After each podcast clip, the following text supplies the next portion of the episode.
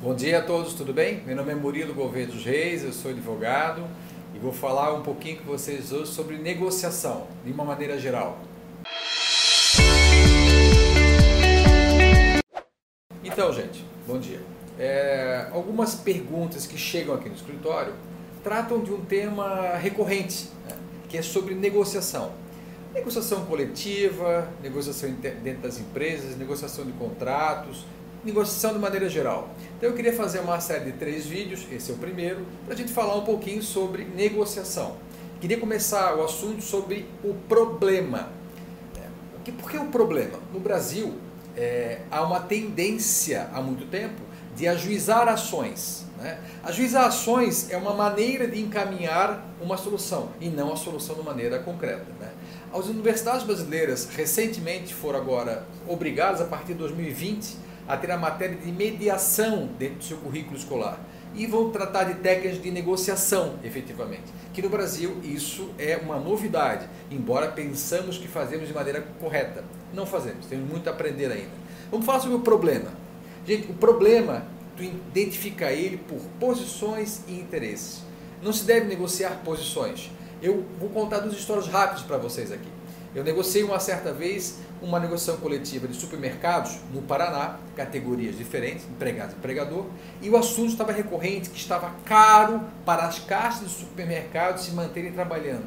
E esse caro, caro, caro, e por mais que tu cedesse mais 1% de aumento aqui e ali, não resolvia o problema. Desci para falar com uma das caixas de um supermercado para conhecer o problema de perto. E conversando com ela, investigando essa posição do que é o ser caro, né? em posição, investigando o que, qual é o interesse real das caixas dos supermercados dizendo que estava caro. E descobri que a maquiagem das mulheres saía caro para elas e os supermercados obrigavam as mulheres a irem maquiadas. Então nós tivemos que identificar o problema. Parei de insistir na posição para identificar exatamente qual é o interesse, através de perguntas. Criamos a cláusula de auxílio batom, Auxílio Batom era um kit, um kit que uma empresa dava, um fornecedor, a GC Lever, dava de graça para aqueles supermercados e eles acabavam por entregar para suas empregadas, onde deixava de ser caro ir trabalhar. Então a discussão não era um aumento, não era salário, era essa história da maquiagem que estava influenciando no dia a dia delas. Isso era fundamental.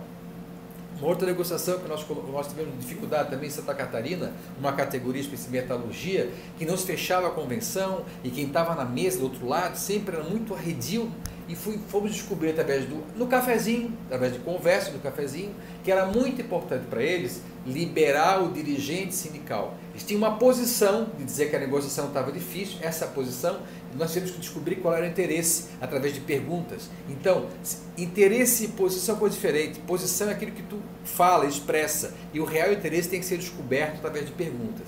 Então, não negocie posições. Você tem que descobrir qual é o interesse para tentar fazer uma composição. Esse, esse é o nosso capítulo do problema. Voltaremos semana que vem. Muito obrigado, senhores.